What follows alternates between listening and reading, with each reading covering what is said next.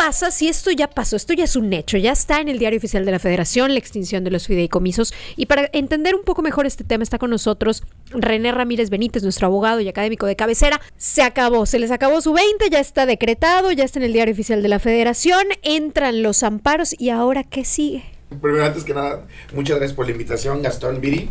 Y efectivamente es un tema súper complejo ahorita que estamos dentro del gremio jurídico discutiendo, analizando qué es lo que viene. Primero hay que recordar que van a haber dos vías de defensa. Tanto la Asociación Mexicana de Juzgadores Federales ya anunció que va a apoyar los amparos presentados por los compañeros trabajadores de la base del Poder Judicial de la Federación. Y también, por supuesto, ya se ha anunciado por parte de la minoría en el Senado que va a presentar una acción de inconstitucionalidad contra esto. ¿ok? El ¿Las dos caminan? Los dos van las dos van a caminar y vamos a ver por qué. Hay una gran discusión de por qué sí y hay una posición de que por qué no, evidentemente. Bueno, el primer tema, pues ya hace el pasado 27 se publicó en el Diario Oficial de la Federación ya este decreto de reforma, por lo tanto ya tiene vigor, ya tiene vigencia. Todos los temas de defensa legal corren a partir del día 28. ¿ok? okay. Entonces ya se presentaron los primeros amparos por parte de, varios sindicatos dentro del Poder Judicial de la Federación. Y ahorita lo más importante es ver quién está legitimado, por ejemplo, para presentar una acción de inconstitucionalidad. Okay. El 33% del Senado o la Cámara de Diputados. Ellos son los que estarían legitimados. En el Senado sí se cumple, son 42, 43. Sí va a haber eh, el, porcentaje. Y pues bueno, también puede serlo la CNDH. No creo que la Comisión Nacional de los Derechos Humanos vaya a impugnar. La Fiscalía General de la República, por supuesto que no creo que vaya a impugnar. El INAI tampoco creo que vaya a meterse. Sin embargo, pues creo que todo va a recaer en eh, el Congreso, ¿no? O y particularmente en el Senado de la República. Ahora bien, tenemos aquí varios temas a analizar. Principalmente es qué es lo que van a impugnar las personas. Y hay que recordar que aquí se eliminaron eh, más de una decena de fideicomisos. De fideicomisos, sí, claro. Pero no todos son lo mismo. Por ejemplo, hay un, fideicomiso especial para las, las, jubilaciones de los trabajadores. Ni siquiera para ya los rangos más altos, que son magistrados o ministros de la Corte, sino trabajadores de Parte operativa. Exactamente. Esos se eliminaron y son derechos adquiridos. Sí, claro. Porque muchos de ellos incluso ya percibían. Pero ¿qué pasa si yo, yo meto mi amparo y qué sucede después? Ok, ahorita, por ejemplo, ya se están analizando las admisiones. ¿Qué es esto?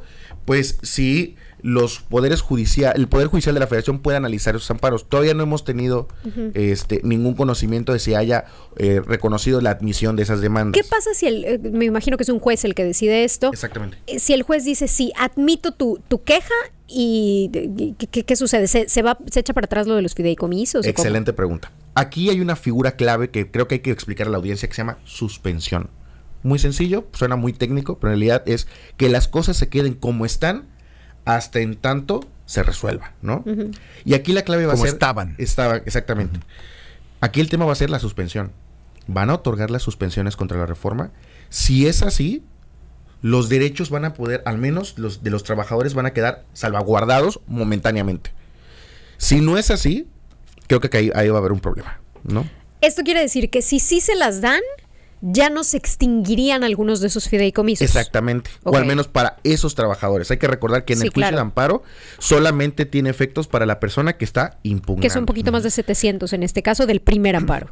Exactamente. También un tema importantísimo. Esto va a llegar a la corte. Esto ya es un tema cantado. Y va a ser una gran discusión y creo que va a ser una batalla muy fuerte. De las, de las más fuertes que hemos visto en la Suprema Corte de Justicia de la Nación. Okay. Aquí el tema principal es ¿quién va a resolver la acción? Exacto, que era la pregunta que te iba a hacer. aquí este, pues están, son, son, están formando parte del problema, ¿no? Sin duda, eh, ya, se, ya se señaló que la Constitución señala a la, a la, Corte como el órgano máximo de interpretación de la Constitución. ¿Y, eso no sería ser juez y parte? No tanto. Incluso en Estados Unidos existen precedentes desde el siglo XIX de que cuando existe algo que afecte al Poder Judicial, sea el Poder Judicial que resuelva. Mm, ya existe precedente y además es algo parte de la dinámica republicana y democrática de un Estado de Derecho. Pero a mí lo que me preocuparía es qué ministro va a resolver. Claro. exactamente. y recordemos que hay un sistema de turnos. Por ejemplo, están los 11 y va consecutivamente. Si en dado caso. ¿A quién le toca? Llegara, por ejemplo, a la ministra Esquivel. Eso te iba a decir, ya sabía que por ahí iba el asunto. A la, a la ministra Ortiz. ¿Pero sabemos a quién le toca?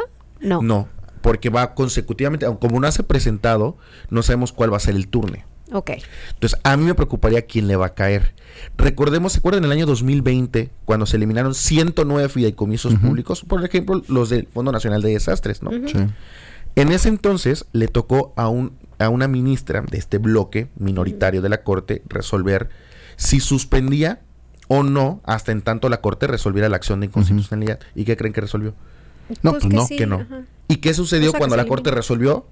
Pues ya no habían Claro. recursos y por tanto, pues ya no había nada que hacer. Ahora, eh, eh, aquí estamos platicando con René Ramírez, abogado y académico. Aquí hay algo que llama la atención. El porcentaje en las encuestas que sacaron ayer habla de una mayoría de la población que está de acuerdo con que le quiten los fideicomisos, lo que significa que no estamos entendiendo de qué se tratan los fideicomisos. Aquí lo importante Sí. es, el fideicomiso es una bolsa de dinero que han ido ahorrando quienes sean que la estaban ahorrando y que de repente se las quitaron. Esto a lo que voy y es importante entenderlo, independientemente de que queramos o no queramos a los jueces, les están quitando dinero que era de ellos y creo que eso aplica en muchos de los fideicomisos. Y in- incluye la pregunta también importante. Es que sería, pareciera un robo, pareciera una, una situación arbitraria de, de- de robo de dinero del Poder Judicial. Y me parece que aquí también la pregunta es, ¿qué dinero se le está quitando?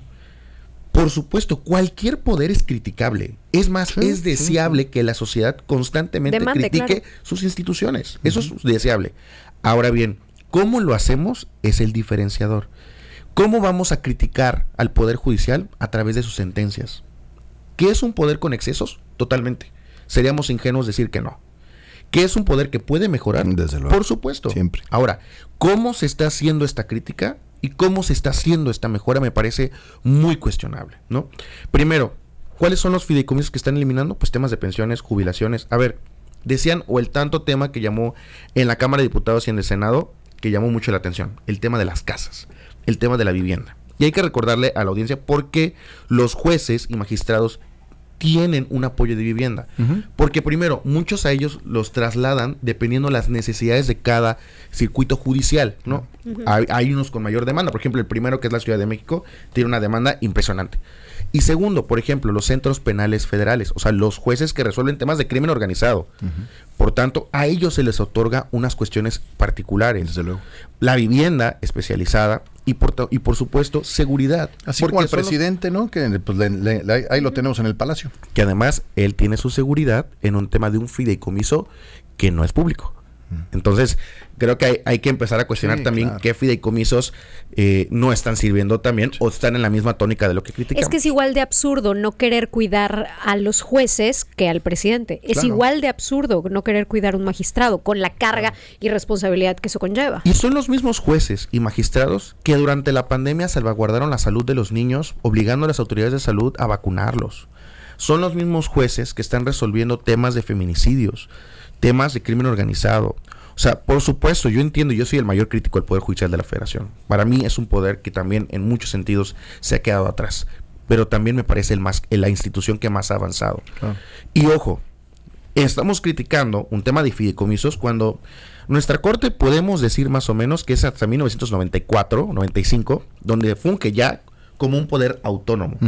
Y me parecería, si nos vamos más profundos, que es hasta el año 2011 cuando realmente el Poder Judicial de la Federación tiene un tema o ya obtiene una categoría de un poder De independencia, Independiente. ¿no? Ahora sí. Pero imagínense, Estados Unidos lo hizo desde el siglo, ¿qué? ¿18? Sí, claro. René, ¿quiere decir que existe la posibilidad de que se frene o se suspenda el tema de los fideicomisos?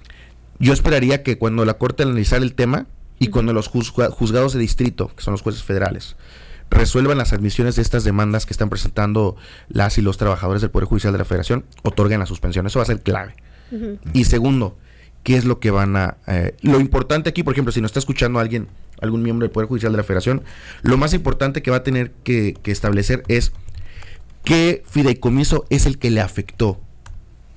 Ojo, no Claro. todos los fideicomisos le afectaron a todos sí, los sí, sí, trabajadores. claro. Entonces es importante para el colega del Poder Judicial de la Federación que detecte cuál de los fideicomisos es el que afectó sus derechos. Segundo, qué derechos afectó. Claro. Si, por ejemplo, fue el tema de pensiones, el tema de jubilaciones, ah, bueno, vete contra ese, Sí, sí, la eliminación de ese Y fideicomiso. pero lo saben hacer, son expertos en el tema. por supuesto. O sea, eh, esperamos de ellos ese y comportamiento. más esa ¿Le materia. ves buen puerto a esto?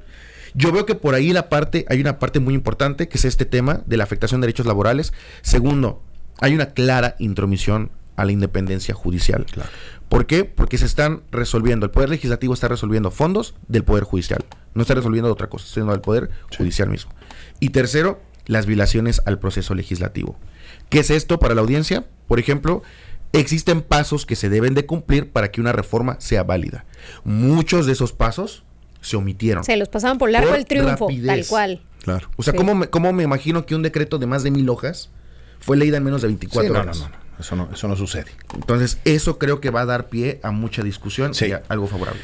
René, como siempre, gracias por ayudarnos a entender y te vamos a seguir molestando con este tema porque seguramente va a dar mucho de qué hablar y hay que estar pendientes como ciudadanía tenemos esa, esa responsabilidad. Muchas gracias. Ninguna molestia, al contrario.